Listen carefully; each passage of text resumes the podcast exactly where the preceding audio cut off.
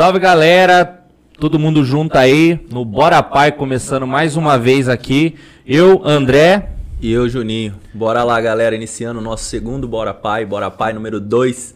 Vamos pra cima aí, que hoje nós temos um convidado aqui que eu acho que vai interessar muito da nossa nação aí, Ponte Pretana, e do nosso povo de Campinas. Companheiro Tiãozinho tá aí com a gente hoje. Beleza. Tiãozinho, a bola é sua, nós estamos passando a bola para você. Fala um pouco de você aí, cumprimento pessoal, fica à vontade. Primeiro agradecer o convite, né? Eu acompanho a vida desse sindicato desde a época que a diretoria aqui era da oposição sindical, né? No final dos anos 80. Eu estava iniciando a minha militância também, Juninho e André. E o pessoal que está acompanhando a gente pela, pelo programa aí, Bora Pai, né? Gostei do nome. e, então, para mim, primeiro tem um, um carinho muito especial com esse sindicato aqui. Meu pai foi, foi associado do Sindicato da Construção Civil, né? Sempre foi sindicalizado, enfim, trabalhou em várias construtoras aqui, né? Era peão de obra, como a gente gostava de falar. Oh. E trabalhava como amador na construção civil. Então, de certa medida, meu contato com, com a categoria, né, com os trabalhadores e as trabalhadoras da construção civil, se deu também através da minha família, dos meus pais, né? Acompanho aqui alguns programas que eram muito interessantes, um programa de alfabetização de adulto, né? Sim. Enfim, é um sindicato que para mim foi uma referência muito importante, que tem muito a ver com a minha militância política também, né? Independente hoje da posição que eu ocupo na Ponte Preta, né? do, do futebol, mas não posso é, deixar de, de, lembrar as minhas origens, né? Sindicais, Sim, né? Claro, claro. Junto aos trabalhadores do setor elétrico, né? O Sinergia CUT aqui em Campinas. Né?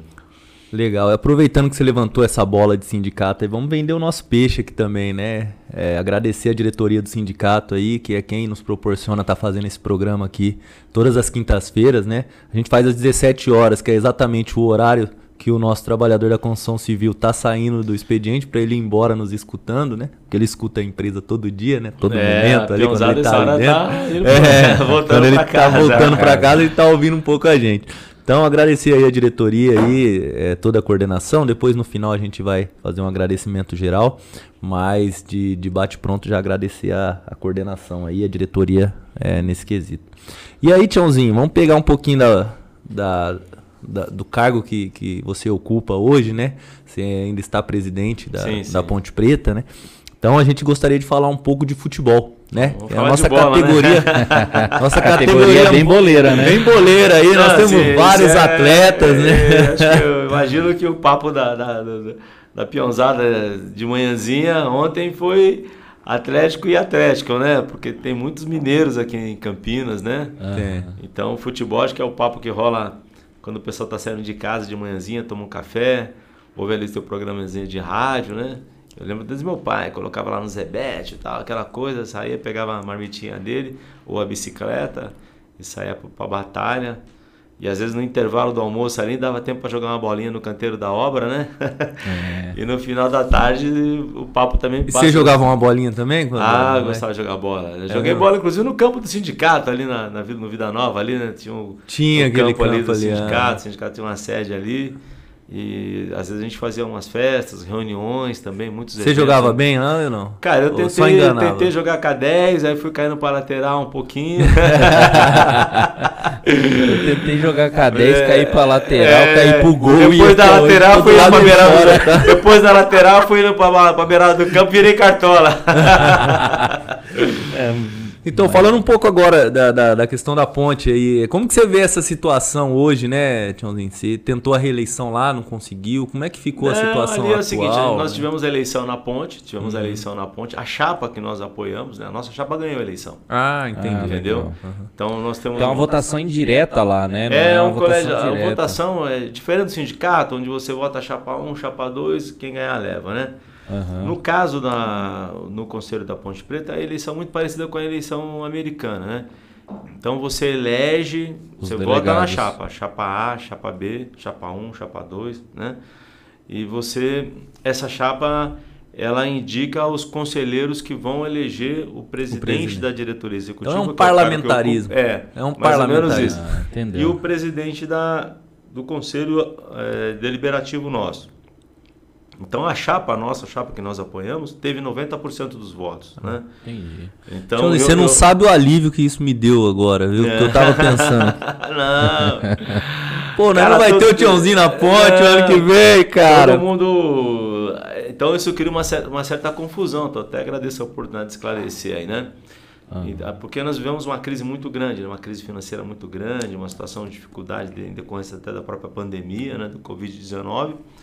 Mas a chapa nossa teve 90% dos votos, né? Legal. Então, eu assim, diria para você que nenhuma chapa que estava disputando a eleição ganharia a eleição sem o nosso apoio, sem o meu apoio. Entendi. Né?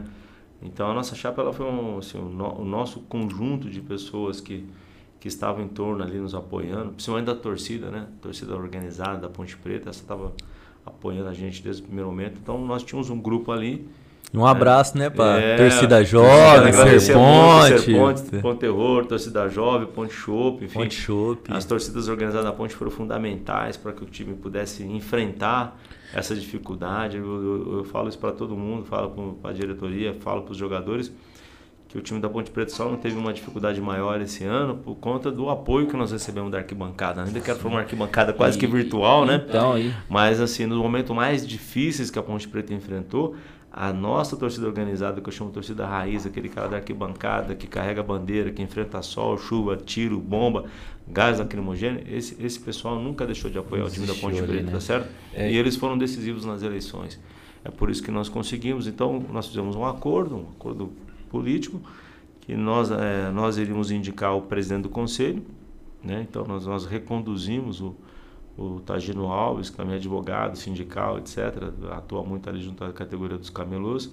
Ele continua como presidente do conselho da Ponte Preta. né? Sim, E o Marcos Eberlin vai ser o presidente da diretoria executiva. Por que, que eu não disputei a presidência? Primeiro que eu tinha um compromisso, eu continuo trabalhando na, na empresa, né, que é a CPFL, né, na Energia, e eu tinha, ao assumir o mandato né, na Ponte Preta, eu já tinha deixado claro para todo mundo que era um mandato e eu não disputaria a reeleição. Uhum. Legal. Já Legal. tinha um compromisso Já tinha um ali. compromisso. Então, ainda que o time fosse campeão, tivesse acesso para a Série A, é, palavra dada tem que ser cumprida, né? Sim. E eu tenho esse compromisso, tinha um compromisso profissional e tinha um compromisso com meus colegas de diretoria também. E deixei isso muito claro desde a minha posse que eu não disputaria a reeleição, né? Legal. Acho que, que isso é um exercício importante, né? Não vou dizer assim que é uma condição para que as coisas aconteçam por bem ou por mal, não. Mas era uma convicção que eu tinha, né?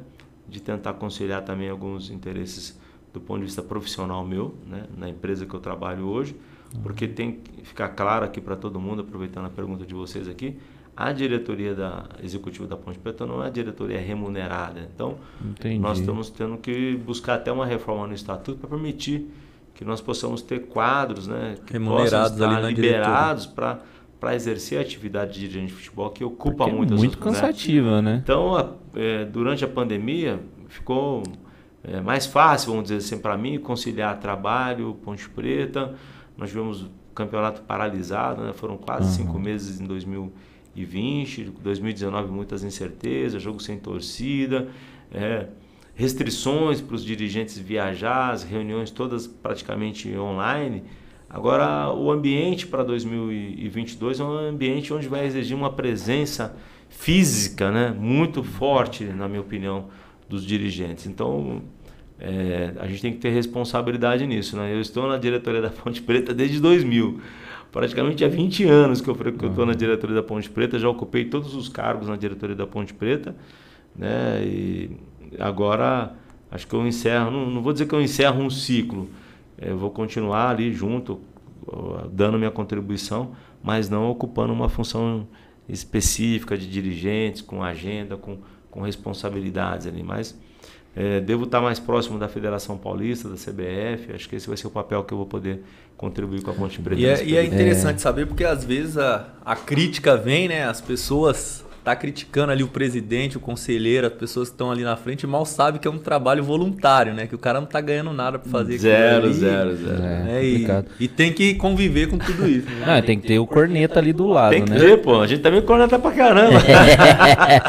Ô tiozinho, eu queria aproveitar que você já levantou a bola. Cara, como que foi vi- passar com um clube que depende De torcida, de ingresso, de, de campo funcionando. Sem. Cara, assim, Praticamente dois anos, cara. Para nós, assim, é, o Moisés do Carelli, a nossa casa, né? Sempre foi um fator de divisor de água, vamos dizer assim. Jogar aqui sempre foi difícil. A nossa torcida é muito forte, ela empurra o time, ela tira o jogador da zona de conforto. Então, quando esse torcedor sai de cena, os times que vinham jogar conosco aqui ficavam muito mais, à vontade, vontade né? né? Porque não tinha aquela pressão da, da, nossa arquibancada, o grito da arquibancada, vai macaca, macaca querida, uh, macaca show. Então tudo isso sai de cena, né? Aquela pressão do nosso torcedor. Então para a gente foi muito difícil, do ponto de vista menos financeiro, mas do ponto de vista de mobilização da equipe. Porque às vezes o time Entendi. sofre um gol ali, trabalha, planeja uma estratégia de campo, né? identifica ali os pontos fracos do adversário, os pontos fortes dele, mas você toma um gol, é surpreendido e às vezes um grito da arquibancada faz com que o jogador teu dê uma sacudida ali gás, né? e né, restabelece ali o controle do jogo, né? Então para a gente foi muito difícil jogar, primeiro ficar parado muito tempo sem jogar. Segundo, jogar sem torcida. E o terceiro é o impacto econômico dessa pandemia nas finanças do clube, né? Então aí não é a Ponte Preta que sofreu, né? Outros clubes sofreram mais, outros sofreram menos, né? Mas como a gente tinha montado uma estratégia para subir, né, o nosso investimento foi maior né, na, em folha de pagamento. É, então, 2020, nós ficamos a três pontos do acesso. Muito perto. Foi mesmo. Três pontos do acesso. A gente até falou, nós perdemos o, o acesso num jogo dentro de casa contra o Brasil de Pelotas. Nós tivemos a chance de matar o jogo aos 46 minutos do segundo tempo. O João Paulo perdeu o pênalti. E ali pra gente o acesso foi embora ali. Foi embora ali. Foi embora ali. Então você isso causou um impacto, né? Para nós muito muito forte. Né? Então isso é, a gente fez um investimento para subir na, em 2020, aí não conseguimos subir. O impacto do investimento que nós fizemos refletiu em 21. Até porque o campeonato de 20 não acabou em 20, né? Acabou Ele foi acabar em fevereiro de 21. É. Então, do ponto de vista financeiro, a gente carregou né, três folhas de pagamento a mais do que estava previsto no nosso planejamento. Então, esse é um ponto.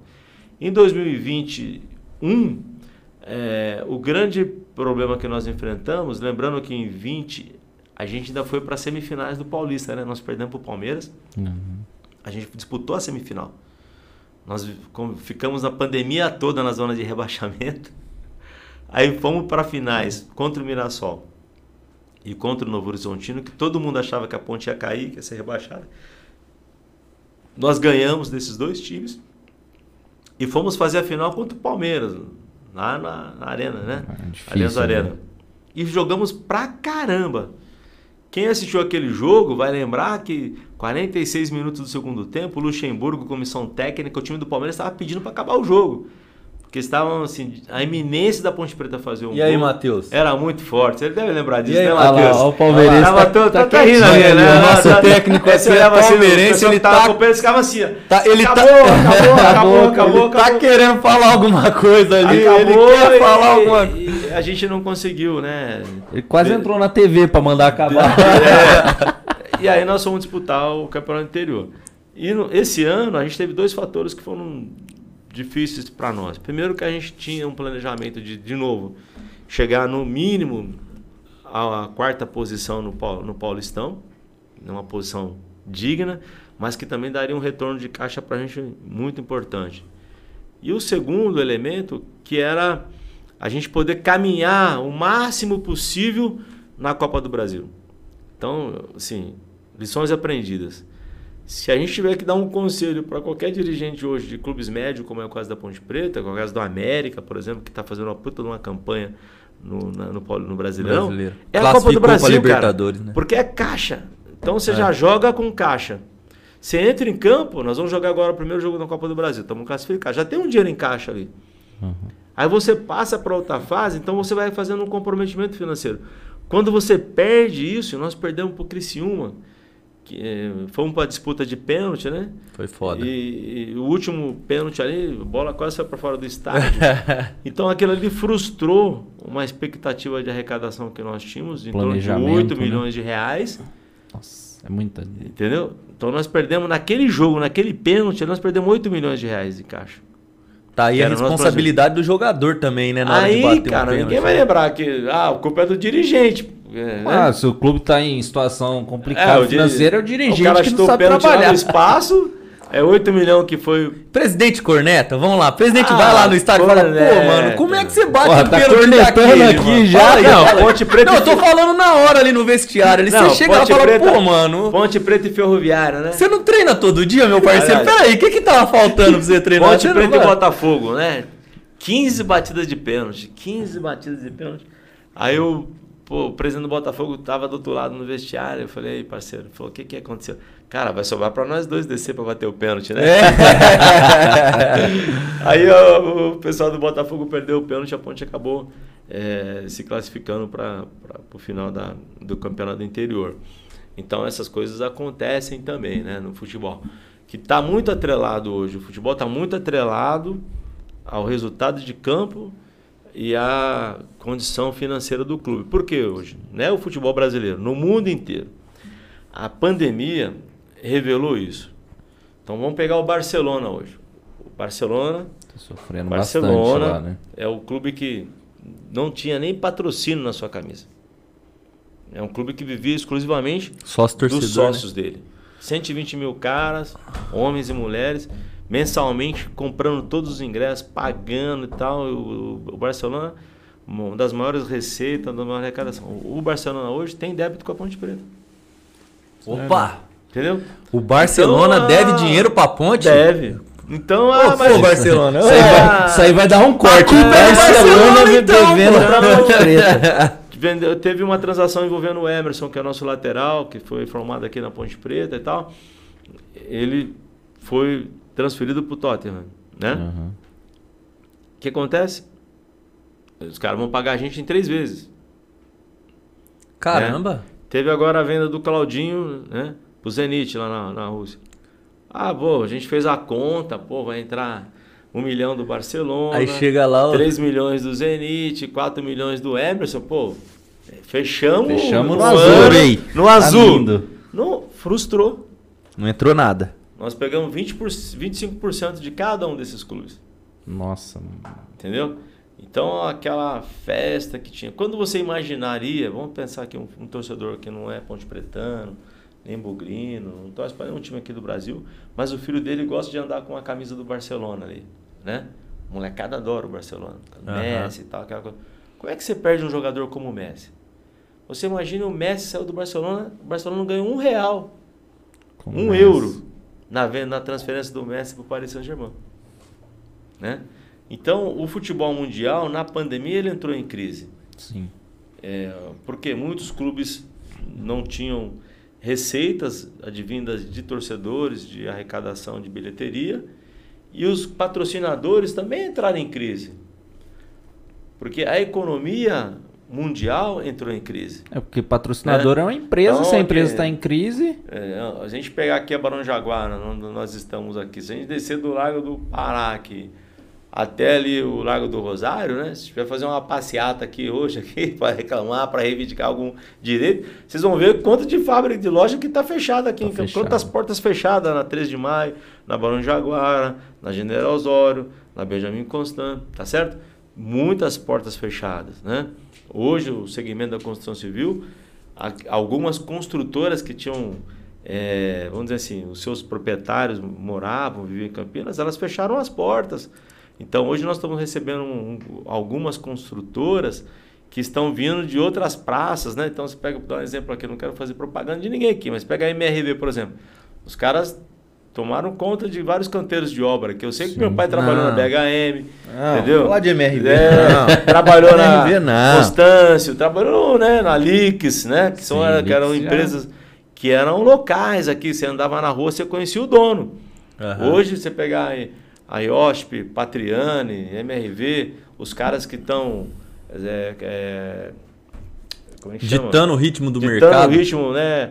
É, a gente estava até fazendo alguma coisa ali com a Ponte Preta, com uma, com uma Cirela, por exemplo. Uhum. São empresas que estão na Bolsa de Valores de Nova York, que você não sabe quem é o dono, as ações são pulverizadas, você não consegue nem na porta do cara fazer São protesto. SAs, né? São, São, são- Você é. não consegue nem na porta do cara fazer passeata. Hoje é bater panela lá porque você não, ninguém sabe Mas o dá. capital- capital Você tá tocou num assunto importante aí de um, de um cara que investe dinheiro aí pelos clubes aí, que acabou ganhando até título demais aí esse ano. Muito. Mas vamos lá. O que, que você acha dessa ideia, Tiãozinho?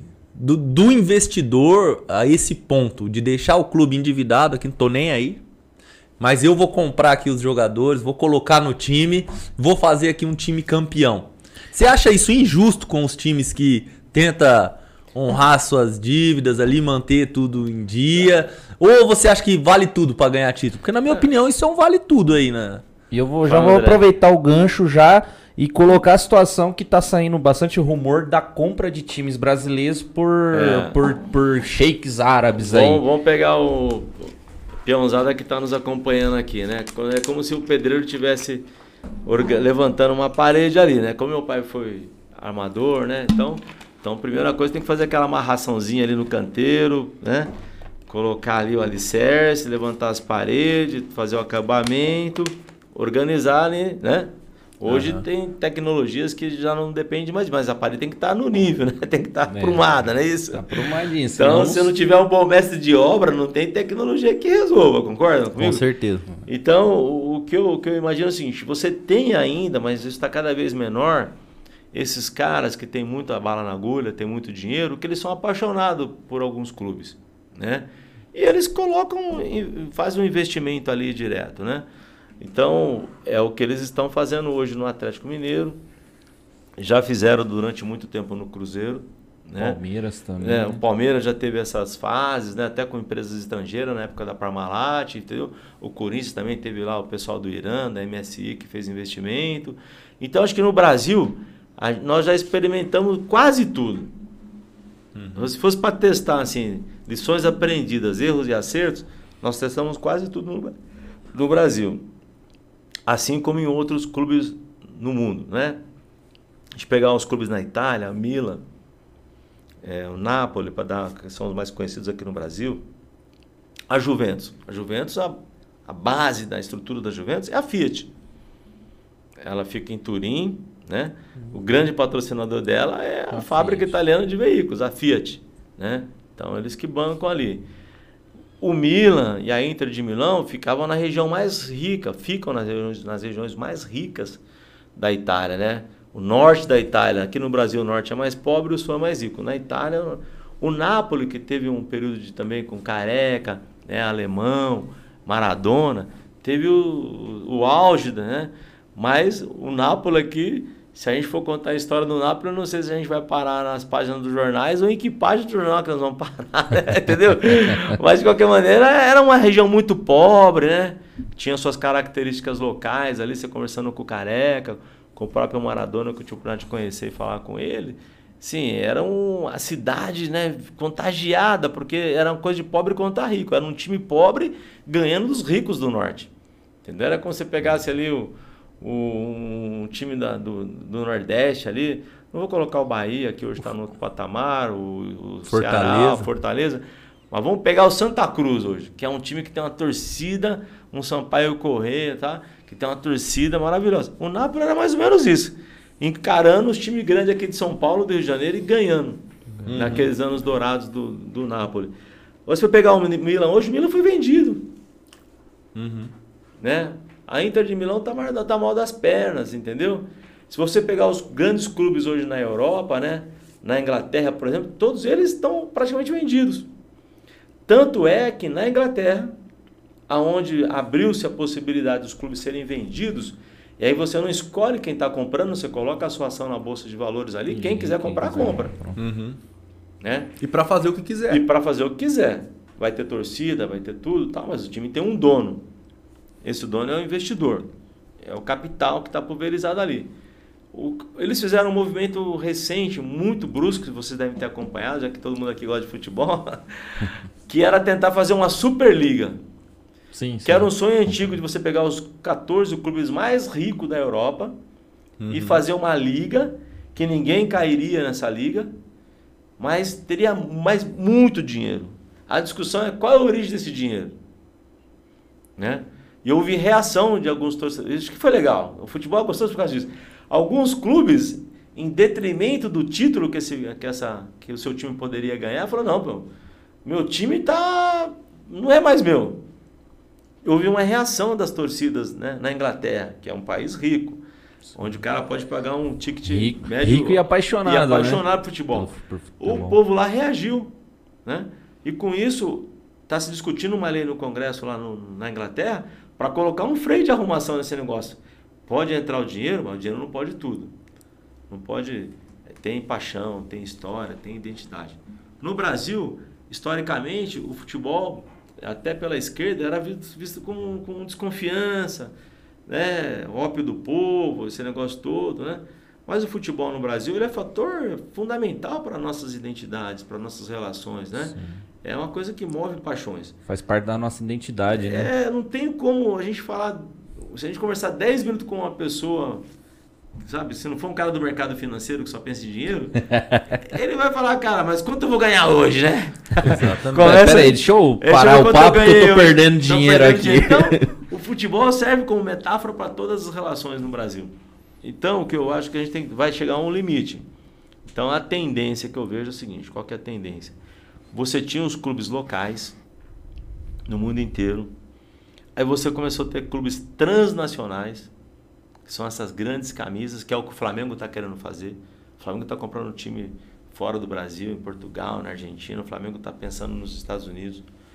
O, é a lógica do Flamengo. E aí eu vou torcer pra qual? Eu sou Flamengo, eu vou torcer você pra- vai torcer pro Flamengo, cara. O Flamengo daqui, o Flamengo, de Portugal, o Flamengo dos Estados É, Unidos. Essa é a lógica do Flamengo. Vamos lá. Então, quando nós for jogar o Mundial lá com o Flamengo de Portugal, aí é só nós falar pra ele deixar nós ganhar Vai e ser pronto. igual a corrida de Fórmula 1. Vai, a Red Bull tá na pista, mas tem quatro equipes que estão com, com, com o motor mas- da Red Bull. É, pegando a pinça aí, o, o parceiro do, do Verstappen, ele deu uma segurada muito boa, monstra lá no Hamilton. no Hamilton, e aí, é. como que a gente vai fazer se tiver um time de fora segurando... Ah, Nós vivemos esse drama aqui na Ponte Preta porque nós cedimos o estádio nosso pro Red Bull RB. jogar. Uhum. né? Aí chegou um momento que a gente começou a falar, pô, vai ter um conflito aqui de interesse, porque nós e o Red Bull daqui a pouco estamos na mesma competição, né? Aí tem muita gente que fala assim, mas Tionzinho, por que, que você não vendeu a Ponte Preta pro Red Bull? Eu falei, cara, olha só. Como é que eu vou trocar a nossa macaquinha querida Por por um um, touro. touro azul, vermelho e branco? Não, Não tem dá, jeito, cara. Olha, eu... eu... Não tem dinheiro que pague isso? Tem divisão que pague isso? Não tem. Não tem. Mas pro Bragantino foi um bom negócio, porque pô, não tem tanta identidade e força como tem a nossa camisa aqui. Como é que você vai explicar para um time que tem 121 anos? O mais antigo o da mais história antigo do país. do né? Brasil. O primeiro time a incluir negros na sua diretoria, no seu time. Um time que foi montado na beira da linha do trem aqui, ó, a 500 metros de onde nós estamos aqui no sindicato. Que a torcida era chamada de macaco pelas ruas aqui das de Campinas. Que tem uma história, tem uma camisa branca e uma preta porque não tinha dinheiro para colocar mais lista porque não tinha dinheiro. Então ficou a faixa, põe a faixa aqui que resolve o problema. Com o dinheiro só dá para comprar um pouquinho de, de pano preto. Aí você fala assim, não, agora vai ser vermelho, azul e branco, e nós vamos colocar um touro aqui, porque os caras vão pôr dinheiro, não vão... Cara, vale a pena isso? Essa é a pergunta que eu falo. Por outro lado, também não vale a pena, a vida está mostrando que não vale a pena você ter, não ter um dono direto, mas ter um dono indireto. Alguém que coloca o dinheiro no clube quer mandar no clube 24 horas por dia Aham. e você não consegue trabalhar porque a pressão é muito forte, né? Então nós haveremos de encontrar um, um meio. Nós estamos Puta, Zaratina. nós, nós entramos aqui num- numa situação em que nós vamos ter que encontrar um meio do caminho. Fica à vontade, pode um responder. meio do tá caminho. tranquilo. Você avisa para os seus telespectadores que eu Não, tá tranquilo. O programa ao vivo tem dessas é coisas. isso. E podcast o homem é isso importante mesmo. demais. Você vai ter que Tem que responder Ó, aí. então Tem aproveitar gente lá no esse- plenário lá, Eu lá, tenho que falar com o deputado lá em Brasília. PT. Tá lá em Brasília. lá em Brasília e é imediata a situação, tem que responder mesmo, tem jeito não. É, eu vou aproveitar aqui pro essa pausinha aqui para o Tiãozinho responder ali, fica à Vamos vontade. dar alguns salves aí. É, eu quero, assim, eu tô vendo aqui bombando no chat um nome e uma questão de chamar uma pessoa aí pra estar tá jogando no clube. Se atingir no mínimo 50 pessoas ao mesmo tempo aí, Tiagão, Faz esforço aí, faz um corre aí, quero pelo menos umas 20 pessoas na live aí. Nós vai soltar a sua hashtag pro Tiãozinho pra ele. Pra ele levar você lá aí. pra jogar. Pra ele levar lá pra jogar. Senão, não vou falar, não. Senão, vou ficar quieto aqui. O bicho vai Não, vir pior que tá bombando na live. Deve jogar muito. Não, Mas vamos lá, eu- depois eu conto o segredo aí que Chama aí eu os conheço amigos, chama os parceiros, chama todo mundo. Quero pelo menos 50 pessoas aqui simultâneo pra, pra, pra liberar essa hashtag aqui. Ô, ô, tio, ô, ô, mas vamos dar alguns salves aqui de algumas pessoas que você inclusive conhece, né? Que pediu pra mandar um salve. O Giovanni, que foi diretor aqui dessa entidade, pediu pra dar um abraço em você. Ele não, não está mais diretor, esteve trabalhando com a gente um tempo aqui. Pediu pra dar um abraço. O Ciro, militante também Ah, do só- movimento só- hip hop. Só um detalhe. Cirão, Jo- Ponte Pretano doente. Ponte Pretano, Ponte Zara, Pretano. Vem, Zara. Vem. O. O Giovanni, no caso, é Isso, América. Islado. Doente. Doente, doente. Não, cara, ela ela é ruim, Zara. E. Vamos mandar aquele salve de, de lei ali pro pessoal. Ah, o. Quem mais pediu um salve aqui? Pera O aí. eu tô- Danilão tá ao vivo aqui com a gente, o Danilo do Cindy PQ, que, do Cindy PQ não, do Cindy Petro, que faz o peão refinado lá. A gente vai mandar um, salve pra ele aqui no, no final, mas já dando, adiantando aí, um, trocando uma ideia com ele aí. Quem mais Beleza. aqui? Deixa eu ver. Tem mais gente que pediu um salve aqui, pô. Ah, o Diego aqui, ó. Diego pediu um salve.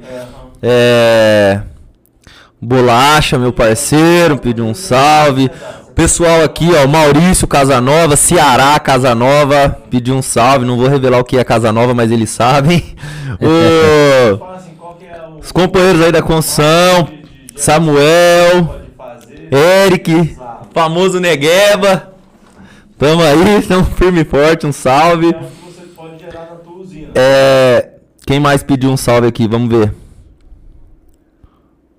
Maurício eu já falei. Maria Oliveira mandou um salve aqui. Provavelmente essa Maria Oliveira é minha mãe. Dando um salve aqui. Salve, mãe. Tamo junto. Obrigado por tudo aí. Quem mais mandou aqui? Deixa eu ver. Tiagão, não tá subindo aqui, Tiagão. Cadê os, os parceiros aí pra ajudar na live, Tiagão? Tô, tá subindo sim, no meu deu 35 aqui. Ah, tá começando agora a subir. Eu tô querendo aí. Sobe aí, manda pra galera aí. Nós vai fazer a campanha ao vivo aqui com o Tiãozinho, hein? Cara, tem um parceiro meu que eu vou dar um salve. Luiz Fernando, companheiro meu lá da Colômbia, um parceiro da Colômbia, tá ao Da vivo com a Colômbia, gente. tá ao vivo aí? Tá ao Da vivo com a hora. gente, da hora, porra, satisfação aí. Não falo nada de espanhol, não vou pagar esse mico aqui não, parceiro. Vou falar com você, depois eu falo em espanhol aqui. Eu não hablo. ao vivo não dá pra falar, não, não. Ai, eu vou cara. passar vergonha aqui, pô. Vamos dar um salve pra nossa diretoria aí também. Pode O- os companheiros da coordenação, né? Eu não anotei Companheiro aqui, cara, Hamilton, né? porque é, é muita gente. Aham. E a gente não quer deixar ninguém de fora, porque todo mundo é importante pra, pra criação, pra manutenção desse projeto, né, Juninho? Com certeza. Então, vamos pela. Aqui. é, eu anotei aqui o Reinaldo, nosso diretor que está lá em Americana. O Hamilton, que é o nosso diretor responsável pela área da Replan. Robertão, lá de Sumaré. Paulo Martins e o Valdinei aqui de Campinas, tá? Salve também pro nosso parceiro aqui, Juninho, que é diretor e também responsável aqui pela Na região base de me Campinas. conhecem como Juscelino, tá? é o mesmo. É o Juninho Juscelino. Juninho na internet. Vou mandar um salve aqui também, pessoal do Cinti PQ, que sempre parceiro nosso, o Cindy Petro. O Peão Refinado é um programa que eles têm lá, já vou fazendo divulgação, curte lá. A gente vai deixar o link deles aqui Porra, na, o peão na descrição. refinado é da hora pra caralho. Peão refinado. Pode ir lá, pode ir lá. Danilão Depois me xinga se regaçando. Danilão E tá assim, voando, pai.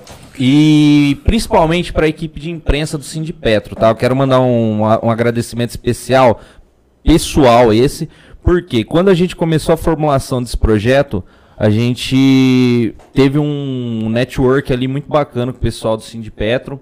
Eles colaboraram muito com a gente na, na formação, na, na, na- Tudo, na né? criação ali, nas ideias, porque eles tinham uma ideia, um projeto deles, né, que é o peão refinado, e desse peão refinado a gente tirou todas as coisas boas que a gente poderia aproveitar aqui no, no podcast, entendeu?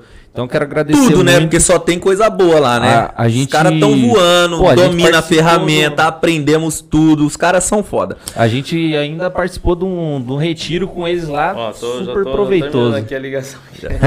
tranquilo. Fica tranquilo. E mandar um salve pro Marçaioli lá, que é o responsável lá do Cindy Petro aqui em Campinas. E um abraço aí, a gente. E eu queria. E, um abraço especial aqui pro nosso parceiro técnico. Matheus, parmeirense, doente, tava se remoendo aqui quando a gente tava falando mal do Palmeiras. Mas é. é- calma, calma. A Leila vai vir aqui ainda, Matheus. Você pode falar, você fala mal do Palmeiras, beleza. Você fala mal da tia Leila, ele Aí o bicho pescoço, pega. velho. Aí o bicho Falei pega. Agora. Falou O- mal da tia Leila e do Abel, o bicho pega. O- A Conticom também, dá, mandar um salve pro Cláudio, que é o presidente, e o João, jornalista, cara. O João tem dado muito, muitos toques pra gente, pra gente melhorar o nosso podcast aqui. É, então, a gente agradece muito o João aí. Mandar um salve aqui também, Telzinho. Ah, Matheus, puta nome difícil da porra, mano. Como é que eu vou falar o nome desse, o, nome dessa lan house aqui? Não, Matheusinho da lan house. Como é que eu vou falar esse nome aqui?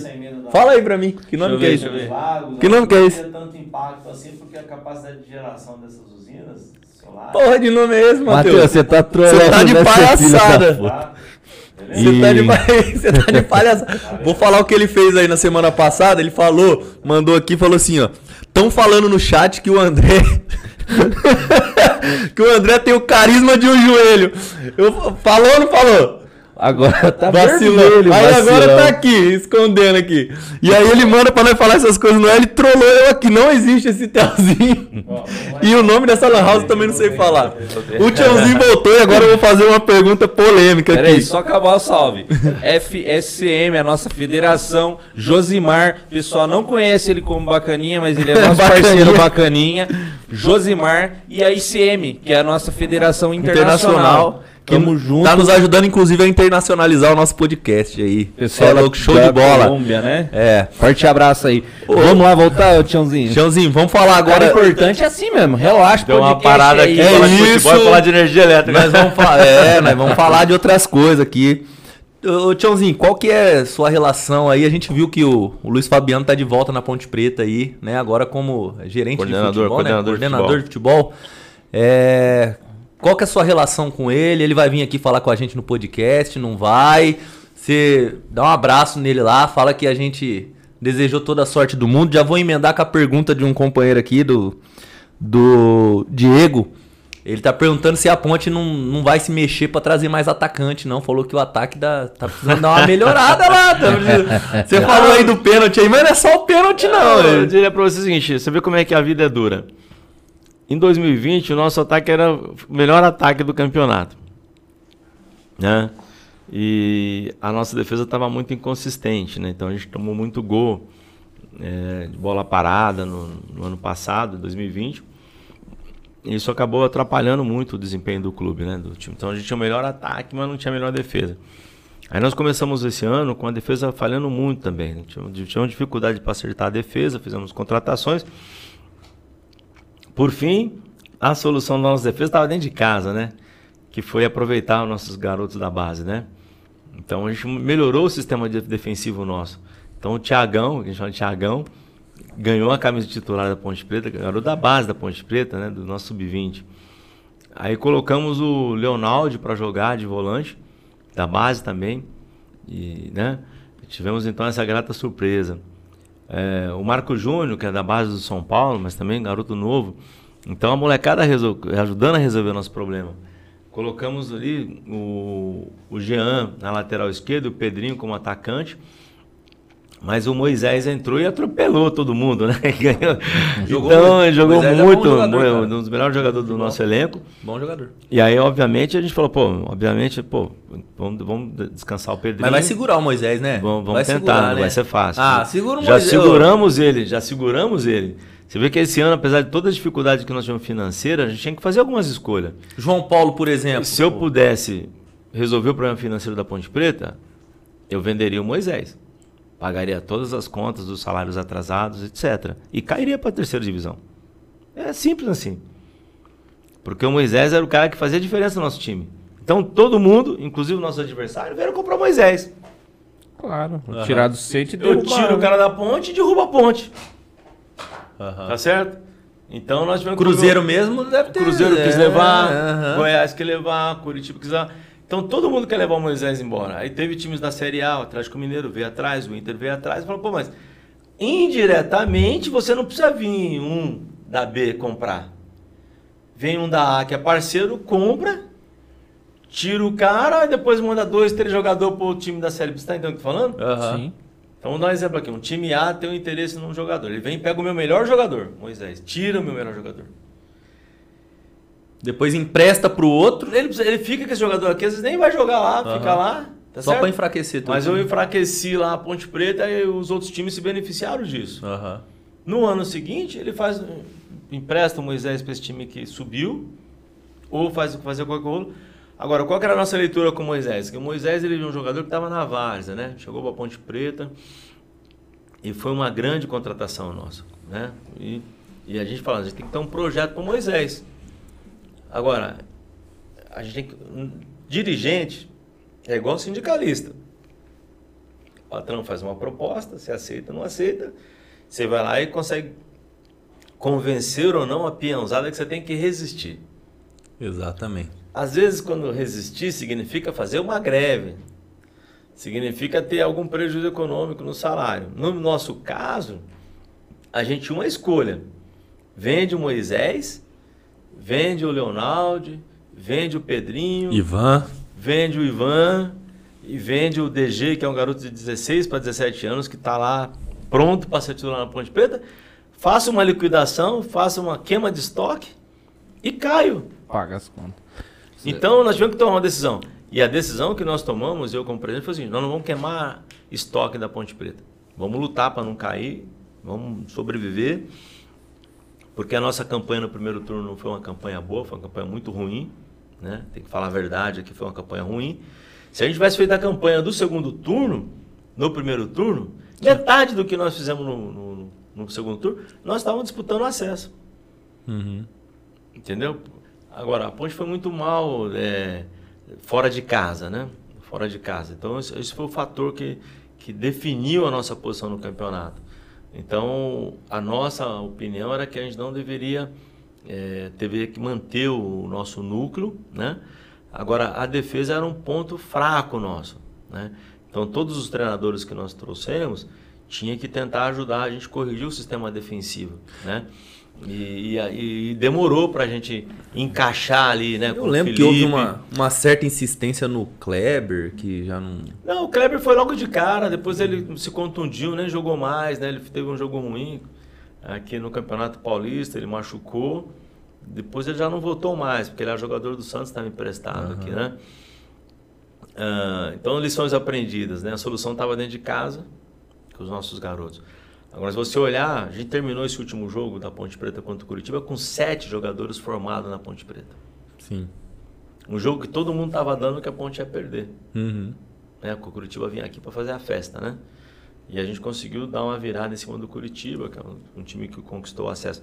Então, o problema da Ponte Preta não foram os grandes clubes. Dos, dos times que estavam lá no topo da tabela, a Ponte fez belos jogos con- contra todos eles. Né? É, agora, o nosso problema da Ponte Preta continua sendo aquela síndrome de Robin Hood ao contrário, né? A gente tira a ponta dos grandes e entrega para os caras que estão na zona de rebaixamento. Já faz anos que a Ponte Preta é Nem assim. fala nisso. Né? E- Você na- falou, ó, os pontos ó. que você falou que deu gatilho. É, conta financeira e escolher entre cair ou não cair. É, tirar ponto dos grandes e dar pros pequenos. Adivinha que time que eu tô falando que eu sou torcedor. Tá na Série A. Quase. Ah, Quase não. Não, Não, não. que tá na Quase caiu. Que quase caiu na Série Não, A. não quase caiu, não. Ah, não, pô, não. pro nível, tamanho do Santos, os caras fazendo o que fizeram. Pagaram dívida pra caramba, mas o time Não, não tava lá caiu, não. Não, afundando, o, Santos, cara. o Santos teve um Pelo problema de com a Deus. Ponte, né, cara?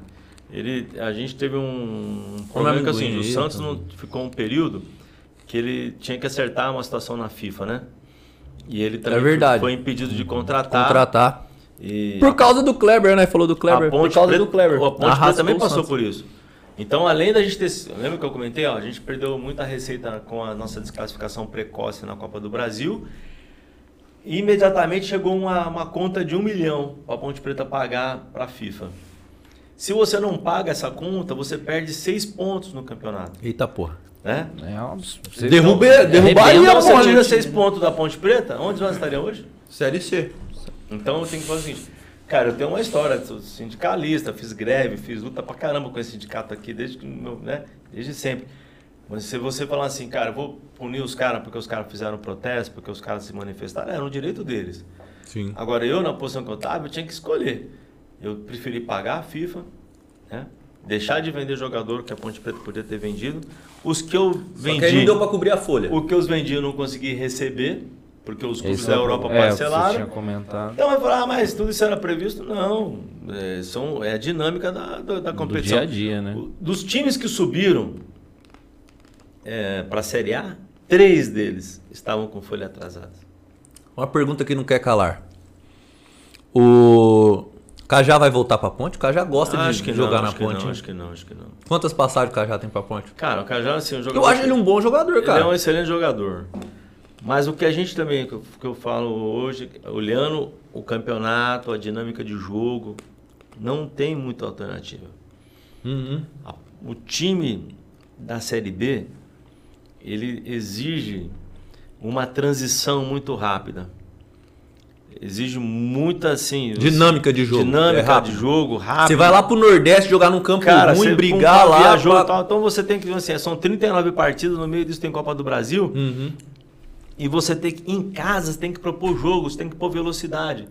Então, se você olhar a Ponte Preta no primeiro turno, nós estávamos com um time muito lento. Mas eu vi uma matéria que o Cajá vai voltar pra ponte. Lento, lento. Se você pega o time da Ponte Preta no segundo turno, nosso time tinha uma transição rápida. A gente, tava com, a gente fez jogo de gol de 18 segundos de velocidade. Então, assim, ninguém discute aqui o talento, a qualidade do Renato Cajá. Ninguém discute isso. Zero. Entendeu? Agora, olhando o campeonato, o ano que vem, então que considerar a idade do jogador e mais um ano de. Eu eu estava ontem assistindo. Fala um jogador que você tá de olho aí eu pra estava trazer pra assistindo basquetebol. Lakers. Lakers. Olha lá, o. Matheus de novo na parada aqui, ó. Ele vai começar a brigar. Não fala mal do Eu- Bucks, eu, senão meu ele arruma filho, briga. Sentamos em casa, eu cheguei de viagem. eu- E aí, Hugão, como é que tá? É, pai, Lakers tá perdendo. Falei, caramba, fudeu. Eu- aí eu sentamos ali, trocando roupa ali e tal. Falei, mas Hugo, esse time do Lakers tá muito lento, o que que tá acontecendo? Eh, não, aí foi pra prorrogação 93 a 93. Aí eu falei pra ele, cara, o Lebron só fez 20 pontos no jogo. Qualquer jogo que o Lebron faça menos de 30 pontos, a chance do Lakers perder é muito grande. Sim. Aí meu filho falou, pai, mas o Lebron não tem mais 20 anos. É. É, o Matheus me fala isso. Esse entendeu? é um problema. Eu não Aí entendo você- nada de aí- basquete aí e não, eu quero falar não que é eu o torço Lakers. pro Lakers. É, aí eu não é o Lakers. porque eu não. Você vai pro, pro Golden Street. Se o Curry não faz mais de 30 pontos, perde. Se, o- Ah, se o aí- Antetokounmpo não faz mais que Antetokounmpo 30 não faz, pontos, perde. o Bucks perde, Matheus. Você Bucks tem que entender isso. Mas só que o. Qual que é a diferença do, do Bucks? É que eles têm dois ou três jogadores ali que complementam São melhores, é. o, Antetokounmpo quando ele não está muito bem. E o Lakers ontem tinha um, tava com um problema. O Davis, né, vinha, vem de contusão, Aham. né? Então, no segundo, no terceiro, no, seg- no quarto, né, quarto, ele cresceu muito. E o Westbrook O Flamengo se muito mal fudeu no no jogo. passado por causa disso também. O Westbrook tava muito mal no jogo, não tava? No finalzinho ele encaixou uma bola de três, ele deu o passe decisivo, porque são jogadores que decidem. Mas se você olhar o volume de jogo que o Lakers deveria ter dentro de quadra, ele tinha que ter atropelado o Dallas, olhando time por time. Entendeu? Tinha que ter atropelado o Dallas. Por que, que não atropelou?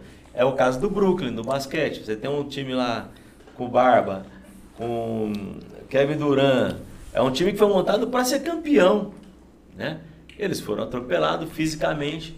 Tiãozinho, pelo vamos, fa- vamos falar então, de. Eu tô trazendo o futebol basquete, porque o basquete é um jogo coletivo. Entendi a dinâmica. Você tem a dinâmica, você tem que ter banco, e tem que ter idade, força né? e tática.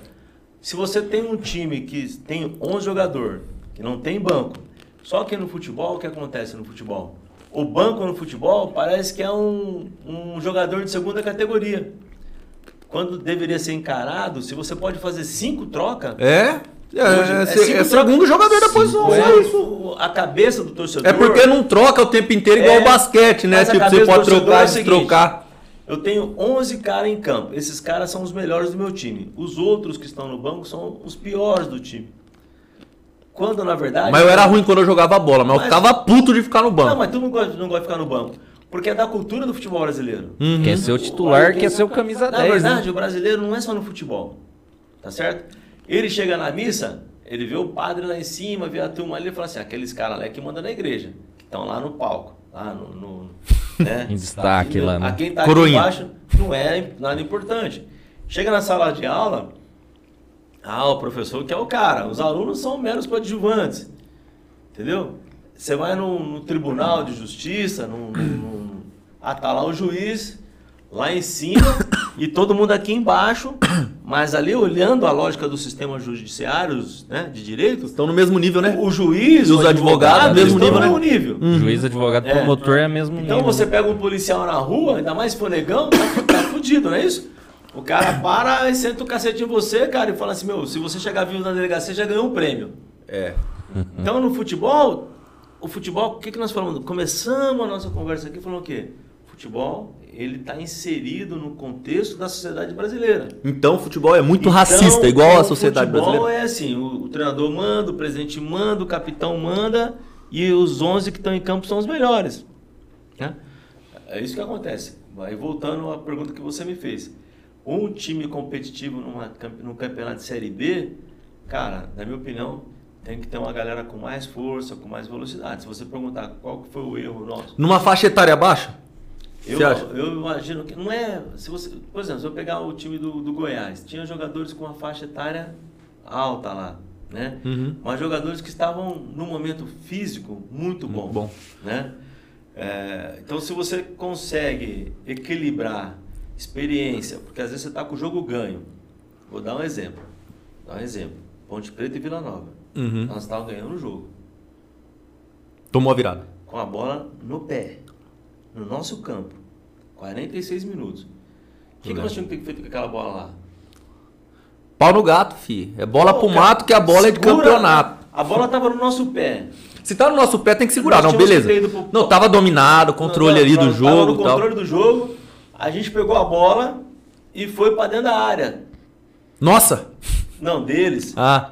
Quando nós tínhamos que ter ido pro, pro fundo, Aham. no escanteio ali, e segurar ali um, dois minutos, joga na canela do Segurar, cara, é. se, ganhava o jogo. Nós tentamos fazer o terceiro, tomamos um empate. Tomou contra-ataque. que era um gol que o VAR deu o gol, que não foi pênalti, né? Deu o gol para os caras, mas a bola estava no nosso pé.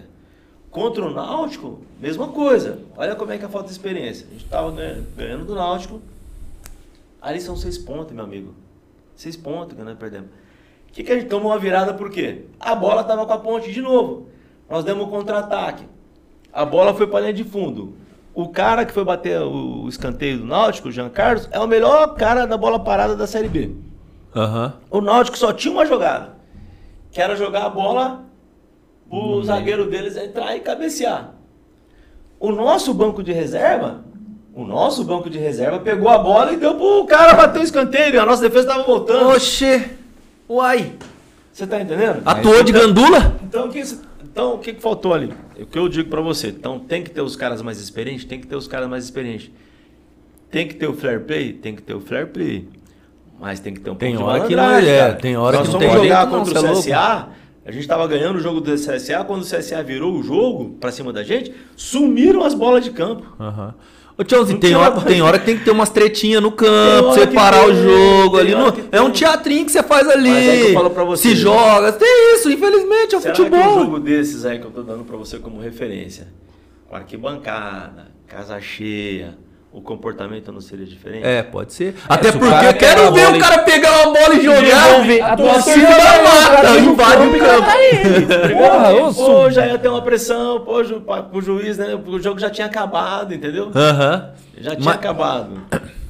Aí você falou de um tema importante, que é a questão do racismo no futebol, né? Que acho que vale a pena a gente bater um papo sobre isso também, se vocês acharem que dá tempo ainda. Não, claro, Não, eu assim, gostaria de falar. é- É, senão, é eu, gente- eu morro. Senão vão me matar. É até bom a gente falar isso É. porque saiu uma reportagem recentemente, dentro dos 40 clubes mais importantes, você é o único presidente negro.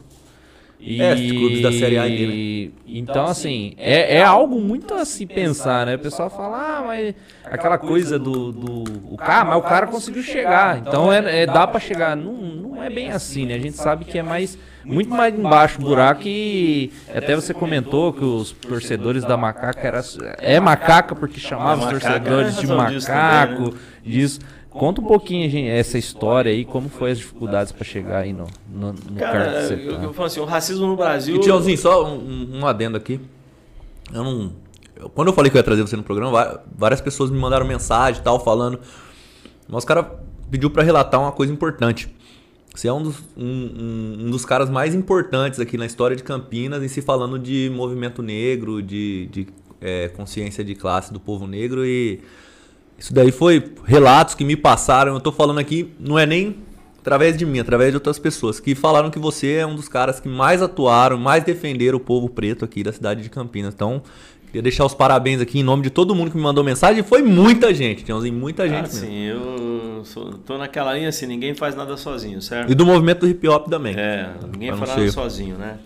Cara, eu, eu virei vereador em Campinas, né? E agradeço muito aqui o apoio que eu recebi da direção do Sindicato da Construção Civil, do Sindicato dos Metalúrgicos, dos servidores públicos, dos químicos de Campinas, do meu próprio sindicato de energia, enfim, petroleiros. Então eu né, tive muito apoio do, do movimento sindical Uhum. que essa era uma história minha, né? Militando na oposição sindical, no no eletricitário, apoiando, participando dos movimentos, das greves, das manifestações. Lembro até, encontrei com o Paulinho aqui, a gente fazia uma greve ali, faz tempo já, cara. Os caras estavam fazendo, acho que era a obra da Vila União ainda ali, cara. Puta, arrumou uma confusão. Fizemos uma paralisação na obra lá. e- Meu pai trabalhou naquela obra, você viu? é, eu e Paulinho dirigindo uma greve lá. Então, às vezes as pessoas não sabiam qual categoria que eu pertencia, cara. Porque Uhum. eu tava em tudo quanto era greve, tudo quanto era manifestação, passeata. É, depois, obviamente, Movimento Sem Teto aqui em Campinas. A gente estava em todas as ocupações. A mais importante de todos os últimos anos aqui foi o Parque Osial, mas posso contar no dedo quantas nós participamos. É, e não cabe, assim, são muitas lutas que nós fizemos né, juntos. E, e a questão racial, ela vem junto, né, cara? Então, acho que eu tive uma contribuição importante de estar num ambiente sindical, onde a questão central é a luta de classe, a questão econômica são as condições de trabalho. O sindicato tem que olhar para o conjunto da tua categoria, independente da cor, do, do gênero, né? Então tem que olhar o conjunto da classe ali. Quando você vai fazer uma proposta salarial para o patrão, você não está escolhendo, ah, preto vai ganhar mais ou menos. Não, é, todo mundo aqui da, da categoria vai ter 10%, 15% de aumento salarial, pronto. Mas o que a gente trouxe como debate aqui para o sindicato, inclusive da Construção Civil, era que nós temos um problema no Brasil. Uhum. Que esse país foi escravizado durante 350 anos, as pessoas eram escravizadas. E a gente não fez uma abolição da escravidão que incorporasse efetivamente os descendentes de escravos na sociedade brasileira do ponto de vista dos seus direitos. Não podia votar, não podia estudar, não podia ter terra, né? eram enquadrados violentamente na lei, é, enfim, sistema de repressão que permanece até hoje, criou-se uma cultura que nega bandido. Por isso que a polícia mata, a cada 23 minutos a polícia mata um jovem negro no Brasil. E as pessoas acham que é, que é normal. Normal, né? né?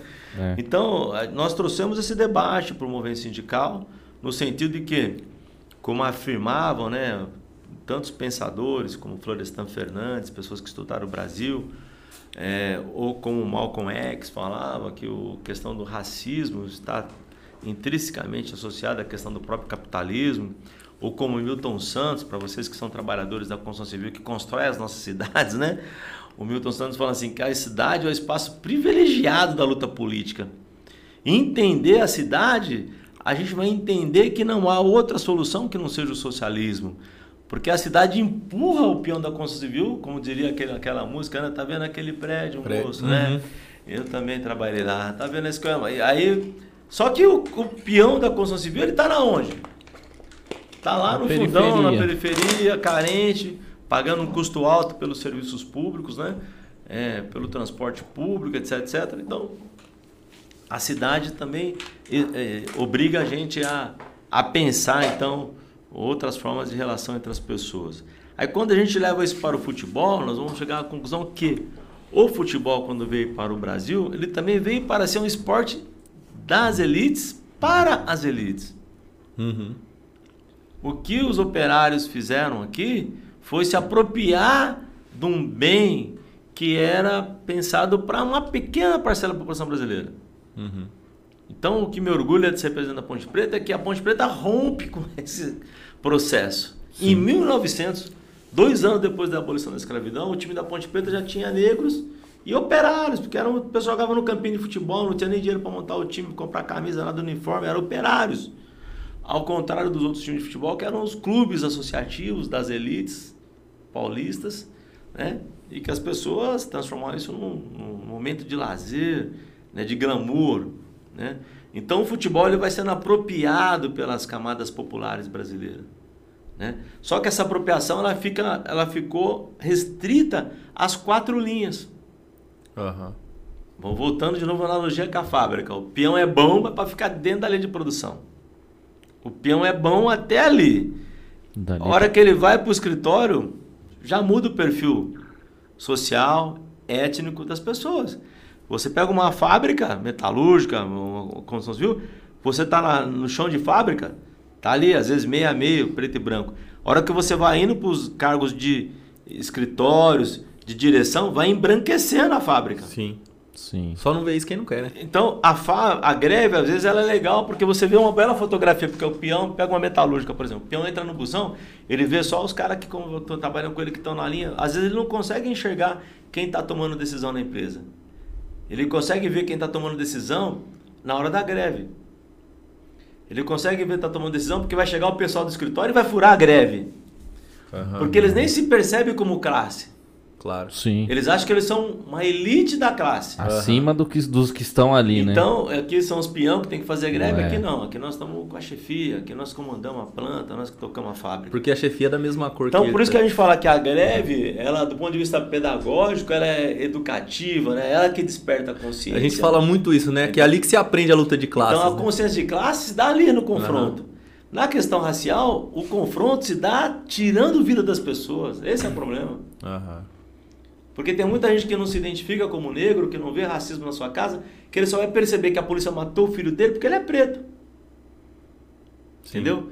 Por que que acontece? Quando o cara tá na cidade, no bairro dele, na quebrada dele, ele tá vendo todo mundo igual a ele, o cara tá na correria, o cara é branco, é preto, mas tá todo mundo na correria, tomando pancada da polícia, jogando futebol na rua. A hora que ele sai dali e atravessa e vem para a cidade, ele vê que, pô, o branquinho que é o parça dele lá, é tratado diferente quando a polícia dá um enquadro. O cara vai arrumar um emprego mais rápido do que ele, entendeu? O cara vai chegar na escola, ninguém vai chamar ele de macaco. É foda. Entendeu? Então ninguém vai depreciá-lo do ponto de vista da sua identidade. Ninguém vai falar do cabelo dele. Então começa a ter uma contradição ali. São dois amigos, um branco e um preto, que nasceram no mesmo bairro, na mesma quebrada, e que vão seguir caminhos parecidos, mas que um vai ter um tratamento diferente do outro em razão da cor da tua pele. Uhum. Então, para resumir aqui, ser presidente de futebol no Brasil, na Série A ou na Série B e na Série C, ser o único negro, para mim, pô, motivo de muito orgulho. Vai dizer que eu não sofri situações de constrangimento, óbvio, muitas, porque o cara fala assim, pô, quem é esse negão que tá chegando aí? É. É o motorista, é o segurança. aí o cara olha para você assim e tal, porque na cabeça dele é, é isso que ele imagina que é o nosso limite. E pode ser um cara negro e pode ser um branco pobre, o que ele tá olhando para mim, ele tá vendo o limite, ele me vê como igual a ele. É. Quem que esse negão tá aí? Pô, quem que é esse negão? Aí a hora que o cara fica sabendo que você é o presidente, o cara chega para você, pô, irmão, tô orgulhoso. Você tá aqui, pô, cara, é nós, negão, é nós e tal. Aí o cara fica todo. O, o autoestima dele também muda, sabe? Eu percebo isso, né? É, então acho que é, esse é um valor que eu considero assim civilizatório. Agora, o futebol, ele é o retrato do Brasil. Se o Brasil é racista, o futebol é racista. Sim. O vôlei é racista. Né? O, o, o, tênis é racista, o basquete é racista, as empresas são racistas. Porque você chega nas empresas e fala assim, subiu para o andar de cima para cobertura, desaparece. Negros desaparecem mulheres. Né? Desaparecem. Então, por que, que desaparece? Porque é um racismo que é estrutural. Sim. Né? Então, aonde a gente te enxerga? Na fila do desempregado, na fila do Bolsa Família, na fila da, do busão para ir trabalhar, mas a hora que vai melhorando as condições econômicas, você vai desaparecendo. Então, o, o futebol, ele, eu falo sempre isso para vocês, para todo mundo, né? tenho dito, o futebol sozinho não vai resolver o problema do, do racismo no Brasil, né? Então, quando a gente olha o futebol e vê lá, voltando aqui, nossa primeira fase, dentro das quatro linhas, né? Nós temos muito talento. Em geral, a, os melhores jogadores do Brasil são de origem pobre, seja ele negro ou branco. Né? Ah, aquele molecadinho Nutella que é formado nas escolinhas, são raros que conseguem alguma Exatamente. coisa, né? são muito raros. Uhum. A grande maioria é pobre. Segundo, a grande maioria quando consegue um lugar ao sol, seja no futebol, seja em outra atividade econômica, cara, ele tem um caminhão de problema para resolver. Uhum. Não é só o dele. É da mãe, é do irmão que está preso, é do, do parente lá que está envolvido com o crime, é do, do, do, irmão que precisa de uma ajuda para melhorar lá a situação, uhum. é do, do primo que precisa fazer uma faculdade que ele pode ajudar de alguma forma, entendeu? É disso que se trata. Então, quando você fala de transformação social, é, você não tem uma geração. Eu lembro no governo Lula, né, depois na Dilma, que tinha um debate muito grande. Né? Ah, melhorou as condições, melhorou a renda. Então agora nós vamos transformar todos os trabalhadores em, na nova classe média. Agora é a nova classe média. O maior equívoco da história foi isso. Foi isso mesmo. Por que equívoco? Porque não tem lastro. Uhum. Qualquer oscilação derruba. Afunda. Afunda. É. E a gente viu isso acontecer então, muito Então, quantos né? jogadores né? que a gente, pô, o cara deu uma projeção, aí quebrou, se contundiu, né? O cara. Aí cria-se os estereótipos. E a, a, a... Olha o estereótipo que é mais perverso, que é ah. no campo da educação. É. Ah, mas jogador de futebol é assim mesmo, são todo burro. Então, isso que eu, eu ia chegar né, é, nessa sabe isso. Aí quando você. Qual é o estereótipo que vem na tua cabeça? Você vai lembrar do Rivelino ou vai lembrar do Pelé? Uhum. Você vai lembrar né, do William, por exemplo, né? ou vai lembrar do Ganso? Uhum. Concorda? Ah, vai lembrar do Neymar, mas o Neymar não tem nada na cabeça, só pensa nos parça. Então você vai criando estereótipos, né? Que vai dialogando com, sobretudo com a nossa juventude. Então, como o Brau fala assim, a gente se, se espelha no que está mais perto. Sim. Né? Uhum. Então, a nossa juventude, principalmente, ela paga um preço muito caro por isso. Porque muitas vezes, ser jogador de futebol na cidade brasileira, ele te dá uma projeção econômica, mas ele não eleva a tua condição de cidadão na sociedade brasileira. É, Porque ela, o cara pode chegar lá com o melhor carro, com caminhão de ouro no peito, né, pendurado aqui nas suas correntes, relógio e tal, etc. Mas ele é preto e jogador de futebol. Ah, é. vem o estereótipo na hora. Pá. Ele vai entrar na roda ali, ele pode ter assim, o cara ganha 100, 200 mil reais por mês, ele ganha um milhão mas é preto jogador de futebol. Entendeu? Uhum. Então a galera tolera ele ali, a elite, né? Elite branca, engenheirada, vai tolerar ele ali enquanto ele tiver que tolerar ele ali. Sim. Então eu tenho apenas noção que eles me toleram enquanto eu achar que eu, Sim. eu tô ali. A hora que eu sair daquela condição, esquece. Tolera mais. Entendeu? Já era. Ô, ô Tchãozinho, eu, Perdeu o Playboy. eu, eu, eu, tinha até. Gostaria que você respondesse mais resumidamente, porque nós vamos, vamos é, encaminhar para o final aqui. É, tempo, é, mas é três não, coisas. Tranquilo, aqui não tem tempo não. São três perguntas, assim. Eu tenho uma pessoal, né, que eu vou fazer aqui, né, que eu acho que na verdade seria é, em nome da, da diretoria. Que eu falo, é porque assim, por que, que o, o, o, jogador de futebol, mesmo com todas essas dificuldades, não consegue desenvolver aquela consciência de classe que a gente, é, que a gente vê, né, que, que a gente gostaria que eles tivessem? Outra vamos coisa. Fazer ping-pong, então? É, e fa... é, acho que eu consigo ser é, mais exatamente. Uhum. Eu acho assim, o Hamilton para mim é o melhor exemplo de estudo. Uhum. Melhor exemplo. Porque o futebol no Brasil, é, de uma forma geral, as artes e tal, quando você projeta num, num certo nível, você vai sendo embranquecido culturalmente, ideologicamente, de ambiente, de espaço. Uhum. Você começa a frequentar espaços que os pretos não estão lá. Você vai em lojas que os pretos não estão lá. Você anda com um carro que os pretos não estão e não usam. Aliás, quando você anda de madrugada, a polícia para e fala, pô, quem, ah, você tem que se apresentar quem que você é. Uhum. Eu já levei várias batidas na cidade, aqui em Campinas, que o cara, pô, tu tá louco. Cara, peraí. Né? Uhum. Aí o cara te reconhece, você tem que fazer. Outro dia tava eu e o Tagino, o Tagino tem uma BMW branca. A polícia parou a gente duas vezes, assim. Depois parou ele uma terceira. Né? Eu moro lá no DIC, lá no Verde. Aí então, pô, cara, você tava agora lá na Ponte Preta lá, sou eu, sou presidente da ponte. O Tagino tava todo arrumadinho, que ele gosta de andar de terno e gravata, e ele tava dirigindo a BM dele lá. A polícia parou, a gente deu um enquadro. Então, é difícil você falar pro cara algumas que ele tem que assumir algumas atitudes. Eu acho que o Hamilton e esse ano da pandemia foi importante pra caramba para isso, né? Por que, é que você pega um cara que é campeão sete vezes, ninguém pode questionar a sua qualidade, a sua cabeça esse cara fala, não, eu vou, vou assumir uma luta aqui contra o racismo. Me levou a luta antirracista por um dos esportes que é mais elitizado do planeta. Sim. Né? No primeiro momento, alguns corredores né, é, de Fórmula 1 se recusavam a se joelhar, de levantar o punho, uhum. né, de se manifestar. O Hamilton levou essas lutas todas para dentro da Fórmula 1. Agora, por outro lado, eu vejo, por exemplo, conversando com as mulheres que jogam, que praticam futebol feminino, essas então sofrem uma discriminação muito maior, porque a mulher, né, tem a questão da orientação sexual, é, negra, pobre, e, e, são poucos clubes que, que contratam esse tipo de profissional. Uhum. Então, quando ela manifesta uma posição política, o mercado de trabalho dela também é restrito. É, já restringe. Então, a gente, tem, a gente que milita tem que entender o seguinte, cara, a luta é feita, não tem receita pronta, né? Sempre aprendi isso. Não adianta você falar que a gente vai fazer uma revolução como os russos fizeram, como os cubanos fizeram, como os chineses fizeram, como os vietnamistas fizeram. Nós vamos ter que fazer uma revolução do jeito que o Brasil pode fazer. Uhum. Então não posso exigir que determinada pessoa, num determinado momento histórico, né, na, na, na, contradição que ela vive diariamente, que ela tenha uma postura como o Hamilton teve. Sim. Tá certo? Uhum. Ou ela pode ter uma postura como a gente sempre cobrou do Neymar, sempre cobrou do, do Pelé, sempre uhum. cobrou de outros atletas brasileiros. Então acho que o, o, mas mudou, teve o caso do Celcinho, teve um julgamento histórico. Obviamente nós perdemos o julgamento lá na CBF no caso de racismo, mas mudou, cara.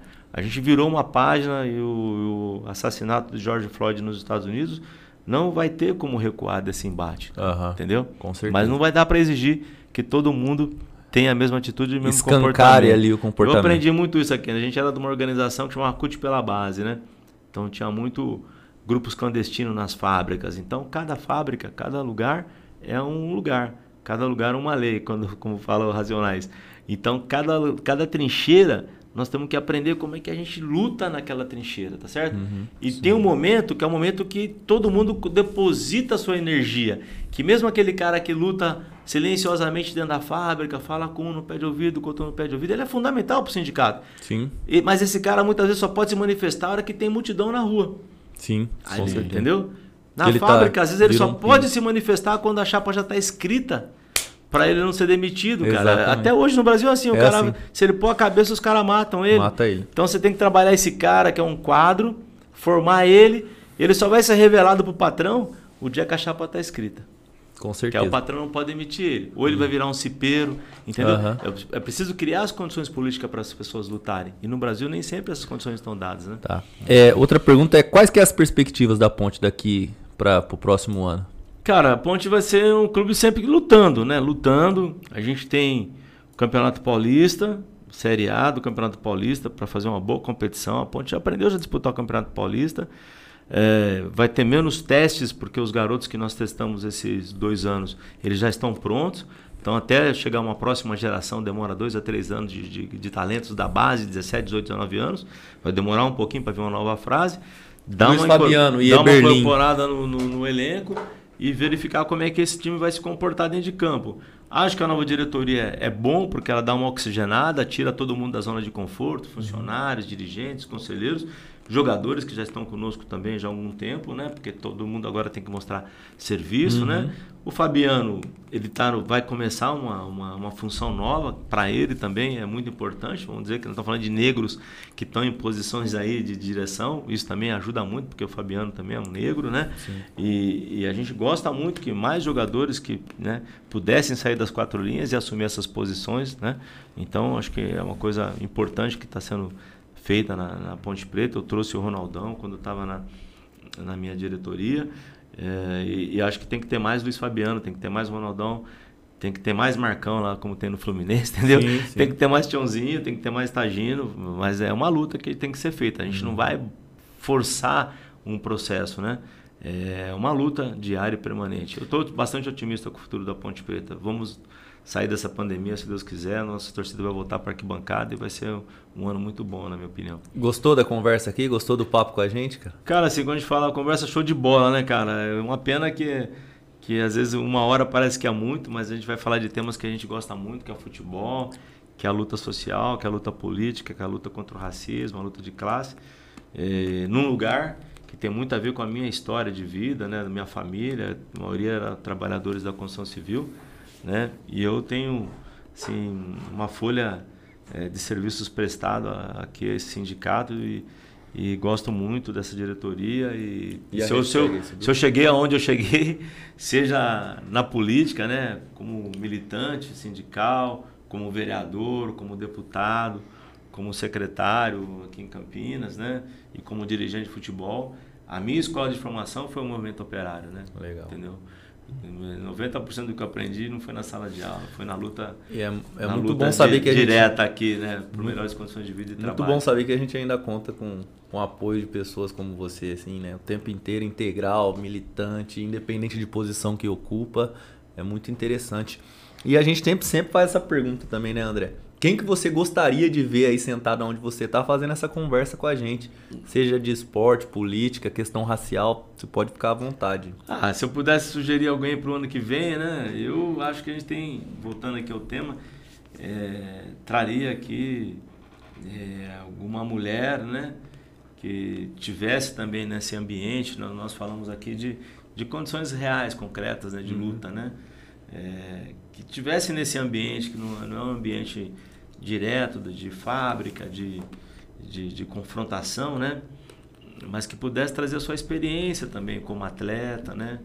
Então, alguma jogadora, algum, alguma atleta que pudesse falar de como as coisas que nós conversamos aqui se manifestam do ponto de vista de gênero também, né? Sim. Que é as condições de trabalho, os piores salários, né? né? O machismo, o preconceito, né? a homofobia. Então, sim, é um caminhão de problema que essas pessoas carregam, né? E que elas têm que enfrentar diariamente e que às vezes as impede de ter uma manifestação política é, mais forte, né? Eu acho que se eu pudesse sugerir para vocês, eu buscaria aqui é, alguém com esse perfil, né? Para poder, quem sabe, abrir 2022 com uma perspectiva, né?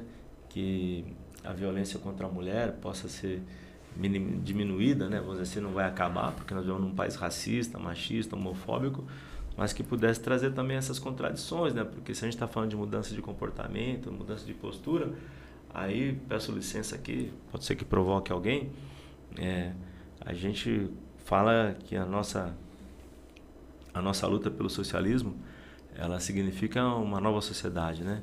E uma nova sociedade significa naquela época eles falavam um novo homem, né? Então a gente tem que pensar assim, um novo homem, uma nova mulher, né? Mas um, uma sociedade em que as pessoas estejam portadoras, né? E, e portadores é, de, seus, de seus direitos. Então eu deixaria isso aqui como uma sugestão para vocês aqui, dizendo que eu estou muito feliz de ter batido um papo com vocês aqui. Falei demais, estou Estão pedindo tempo. numa hashtag aqui o tempo inteiro, cara. É, tem que falar da hashtag, falar, os caras estão aqui bombando a hashtag aqui, falando um monte desse cara e mandaram até no meu que WhatsApp. É... O Juninho consegue falar melhor dessa história aí. Quem, é, quem então, que é esse então. cara? Estão falando aqui, não, mandaram no meu WhatsApp um tal de Thiago Caruzzi. Eu conheço o menino, gente boa, né? Joga bola no futebol amador de Campinas. Os caras estão mandando aqui. Hashtag é, Thiago, Thiago Caruzzi na, na ponte. ponte. Dá pra levar o menino lá pra fazer uma um- uma avaliação, os caras é foda. é- Olha só. Olha que posição que colocam a gente. Olha e só. o pai dele é da construção civil, aquela coisa. Se eu não falar, arruma um problema na Não, base, deixa eu falar pra você o seguinte, não É tem nenhum foda. problema. Olha só, vamos pegar o Moisés como exemplo, né? É. Moisés estava jogando futebol amador há dois anos atrás. Aham. Hoje é um dos jogadores mais valorizados do elenco da Ponte Preta. Na Taça das Favelas da Ponte Preta, Taça das Favelas. A gente tem dois garotos que na Taça da Favela são titulares do time da Ponte Preta hoje, na base da Ponte Preta, né? É, o ano passado teve uma final Granada e, e o novo lá, e o pessoal do Campos Elíseos, e tinha um jogador lá que se destacou, eu estava lá com o próprio Gilson Klena, com o Juninho, que foi nosso central, nosso zagueiro central, seleção brasileira, e todo mundo fala, pô, tem que trazer esse moleque para Ponte Preta. Tentamos de tudo quanto é jeito trazer o menino, não conseguimos. Porque a família tinha levado ele para uma experiência no exterior, os caras travaram o contrato dele lá no Irã, né? No Irã, cara. E ele não conseguiu jogar na ponte, cara. Uhum. Dois anos tentando trazer ele pra, pra jogar na ponte. Eu, cara, eu sou fã do futebol amador. Todo, todo Você que abriu, né? o- É. Você que abriu as Ah, portas gente, do estádio de futebol Tem gente amador, lá né? me criticando pra Tem- caramba. Ô, ô, ô, tiozinho, você Escancarei lá, escancarei Você viu esses dias que aconteceu lá? Aquele chabu que deu, né? acho que foi nesse fim de semana. cara fez um O cara story fez um lá. story lá, tirando uma O foto, povo fazendo uma flecha, o negócio, falando besteira. E sobrou pra você, cara. Eu vi muita gente xingando você Ah, causa cara, seguinte, é um jogador. disso. É, um cara. Agora Um- sim. um é- campeonato é inteiro, que eu falo, o campeonato inteiro. Campeonato inteiro. Você viu, você viu isso Eu daí? estava lá, viu? inclusive, mas Você eu não tava- vi a cena. Ah, você eu não, viu vi, a cena. Porque é, ele fez essa foto fora do contexto. Aham. Não entendeu? A torcida do Bartira, torcida do Bartira estava lá no campo. Cara, muita gente com camisa da Ponte Preta. Ah, muitos claro. torcedores do Aham. Bartira, que é o time ali dos Jardins Esmeraldina, São Pedro ali. Muitos torcedores ali com camisa do, do- da Ponte Preta, dos dois times. Né? Eles tiraram da final o, o Águia, que tinha sido campeão, e tiraram o time do Parque Brasília. Então, dentro de campo, eles conquistaram a posição dele. Se um jogador cometer um equívoco, o jogador tem que se retratar, pedir desculpa, e parece que ele já fez isso, se manifestou, pedindo desculpa para a torcida da Ponte Preta, para a direção da, da prefeitura de futebol, né? Porque se você imagina, isso aí poderia ter consequências mais graves, né? Então, o cara cometeu um erro, ele tem que pagar por isso. Mas qual, vamos usar a violência para resolver o problema? Não. É- isso serve de exemplo para as pessoas respeitarem o espaço, o território que está sendo jogado ali. Que a porta está aberta, né? Então tem que respeitar. Quando você convida alguém para estar na tua casa, tem que respeitar. É o mínimo, Entendeu? né? O mínimo que... Agora, você vai punir o, o time lá porque um jogador do time teve uma postura né, equivocada? Não pode. Você vai punir, foram quase 20 mil pessoas que passaram na Ponte Preta nesse período, cara. Criança, mulher, entendeu? É, Amador, pessoas de igrejas. Teve de tudo nesse período todo aí da Ponte Preta. Por conta de um cara, você vai tirar o sonho de 20 mil pessoas? Não dá, né? Não dá. A gente tem que pôr na balança Cara, você vê, e que, pensar, você vê né? criança chorando porque nunca tinha pisado num vestiário. Porra, que da hora. Quando eu era garoto, cara, eu só entrava no campo da Ponte Preta quando tinha um derby, a gente invadia o campo, levava grama, levava um pedaço de grama, levava um pedaço da rede, subia na trave. Como torcedor, você ficou Como puto? torcedor. Vamos falar, como torcedor, Sim, cara, eu não vi a puto? cena, que eu não estava lá, já tinha Aham. saído. Mas entendeu? depois que você viu a foto, você ficou Não, puto? porque o cara, às vezes, um cara desse coloca tudo a perder. Ah, eu é tenho que foda. pensar como dirigente. Aham. Então tem que olhar, como eu falo, teve um ato isolado, errado, equivocado. Agora, eu não posso, em razão desse ato isolado, deixar que milhares de pessoas, cara, que cê- vocês precisam de ver, é, gente chorando, criança chorando, teve campanha de prevenção ao câncer, cara, arrecadação de alimentos, a comunidade vicentina, teve tudo que vocês imaginar. Agora, por causa de um cara, você vai matar um sonho? Você pegar uma criança que vem no busão com a chuteirinha dela, com a mãe, com o pai. Esse ano não choveu, mas o ano passado nós também abrimos a porta do Majestoso. Eu ficava da minha sala ali, vendo aquela, o pessoal chegar ali, cara, famílias inteiras, embaixo de chuva, à noite, chegando com criança, para ver o filho dele jogar, cara. Pisar naquele gramado ali é sonho para muita gente. é- Se o cara vai ser jogador, como o Thiago, é outra história. E aí, ó, o Né? Thiago, ó. O Thiago, Ó, ó, o Thiago não sei quantos anos né? ele tem, É. sabe? Ir lá fazer um teste, uma avaliação na Ponte Preta. Esse é o menor problema, porque a Ponte Preta precisa disso, de revelar jogador. Ah. Porque a Ponte Preta precisa de revelar jogador. Para ela poder sobreviver financeiramente, foi o que eu falei para vocês. O nosso ativo está na base. Se eu trago um jogador de um time já que já está formado, o contrato não é meu. Eu vou dar vitrine para ele, quem vai ganhar dinheiro vai ser outro clube. Uhum. Agora, o que, o que é forjado dentro da Ponte Preta é o que vai dar retorno para o clube.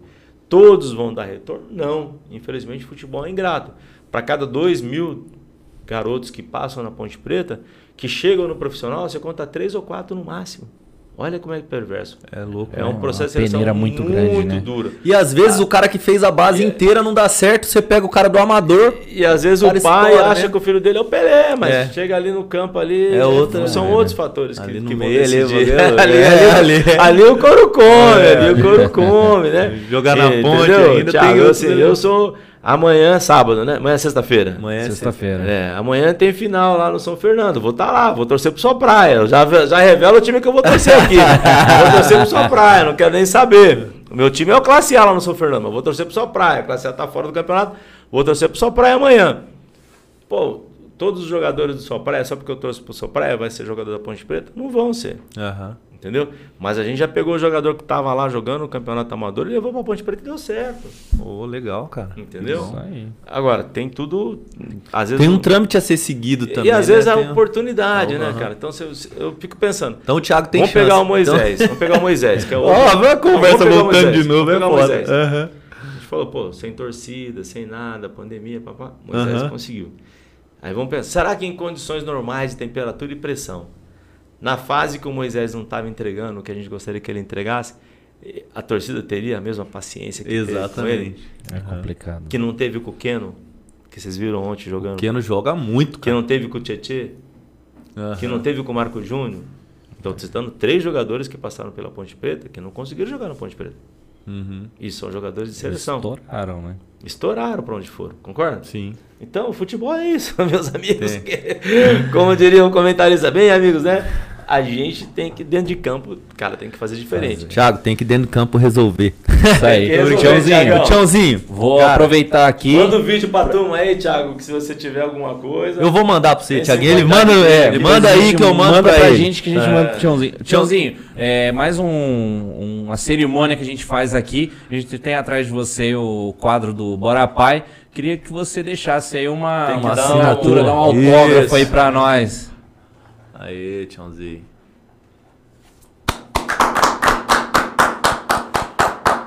Valeu. Beleza? Tchãozinho. Dá um salve aí pra rapaziada do hip hop. Tá fica à vontade, fica à vontade. Agora o espaço é seu, agora você dá o um salve dá pra quem um você salve. quiser, fala com quem você quiser, nós vamos encerrar por aqui. Não, assim, pode ser que as pessoas falem que é demagogia e tal, esse negócio todo, né? Mas eu, como eu disse para vocês aqui, se eu esse espaço aqui para mim remete muito à figura do meu pai, né? Meu pai já não está muito, já não tá aqui entre nós, mas durante nos velhos tempos aqui do movimento sindical, trazia a gente para cortar cabelo aqui. O sindicato foi mudando também, foi tirando esse lado mais assistencialista, virando um sindicato mais combativo, né? Mas é a, a imagem que eu tenho é essa. Quando vocês falou para me escrever aqui meu nome aqui, eu lembro da professora Dulce que dava aula aqui de alfabetização de adulto, vinha aqui às vezes à noite fazer reunião tinha uma galera do, do, do, de trabalhadores aqui, trabalhadoras, fazendo alfabetização de adulto aqui, né? O método, usando o método Paulo Freire, né? Como processo de, de educação e acompanhei as transformações aqui do sindicato, sindicato que chegou a ter mais de 50 mil trabalhadores na sua base aqui nos anos 80, né? Depois a categoria foi diminuindo, vieram as novas tecnologias, né? Foram mudando o, as relações de trabalho, mas um sindicato que sempre teve na linha de frente, né? Aqui tem não é um sindicato que resume a sua luta às condições de trabalho, por mais que ela seja a, a razão de existir do sindicato. Sim, sim. Mas aqui vocês têm pessoas muito engajadas na luta pela saúde, por exemplo, aqui, né? Vocês têm um sim. muito forte nesse sentido. Né? Na, na qual eu sou o coordenador. sem, sem, vender o meu peixe. Não sabia disso. Sem vender o meu. É, faz tempo que eu não vim aqui.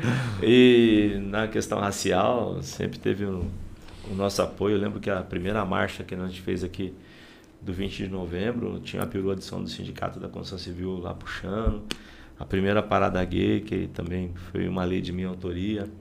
Tava lá o Sindicato da Construção Civil nos apoiando nas nossas ocupações aqui, né? Nas, nas ocupações. Muitas de, ocupações. Vila né? Vitória, Dourados Calajás, é, São Martim, CDHU, Parque Osiel, né? Essas ocupações que a gente fez aí, Planalto de Viracopos, enfim, ali na, na região do, do Matão, as ocupações que a gente fazia, sempre tinha ali uma perua de som, um dirigente do sindicato, né, na luta da, da nossa molecada aí pelo passe livre, pela, pela redução da tarifa de ônibus para permitir que a nossa garotada pudesse frequentar né, as escolas e ter uma tarifa de ônibus mais acessível. O sindicato sempre estava presente né, na luta por justiça aqui, né, no apoio ao Movimento Sem Terra, né, na, na luta né, por um orçamento né, público mais justo. Né.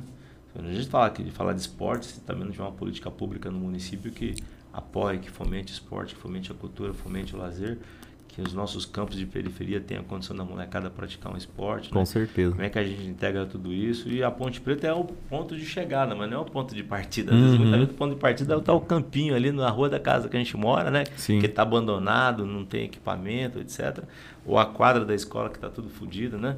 Então, acho que é isso. E eu acho que o Sindicato da Construção Civil, e eu posso falar com muita propriedade, porque acompanho isso aqui há muito tempo, é um sindicato que é uma referência né, para os trabalhadores, no, não só em Campinas, mas no Brasil todo. Assim como o Sindicato dos Metalúrgicos, para mim sempre foi uma boa referência, uma boa escola. Eu aprendi a fazer discurso com essa turma aqui. É. Pegar o microfone, tremia assim, igual vara verde. e aprendi, aprendi fazendo com, com essa galera que está aqui, do sindicato aqui da Constância Civil. E aprendi muito com vocês. Espero como diria Paulo Freire, também ter ensinado alguma coisa aí nesse bate-papo. Com certeza, ensinou muito. Legal. E com isso a gente encerra aqui hoje, gente. O tempo foi maior, mas é porque o com- convidado requer isso, né? Então, muito obrigado aí por todo mundo que esteve presente, muito obrigado a todo mundo que está assistindo. Vamos pra cima aí. Um abraço, André, meu parceiro. Tamo junto. Não esqueçam de curtir, compartilhar, se inscrever no canal, colocar o sininho lá, ativar o sininho. Isso é muito importante pra gente. Isso vai trazer o canal é, maior visibilidade. Então a gente precisa muito do apoio de você, de você que tá assistindo, do- dos amigos, dos familiares, de todo mundo. Joga pra cima esse canal aí. Bora pra porque é um cima. canal que vai dialogar muito com a nossa classe trabalhadora, com a nossa periferia, com a nossa galera. Beleza? Bora, pai. Bora, pai! Bora, Valeu. pai. Falou. Rapaziada. Ô, tiozinho. Pô, cara, você é louco. Mateusão, Pô, demais, cara. Fechou já? Manda aquela foto para nós aqui. É, tem que mandar a foto para a gente fazer a trambe.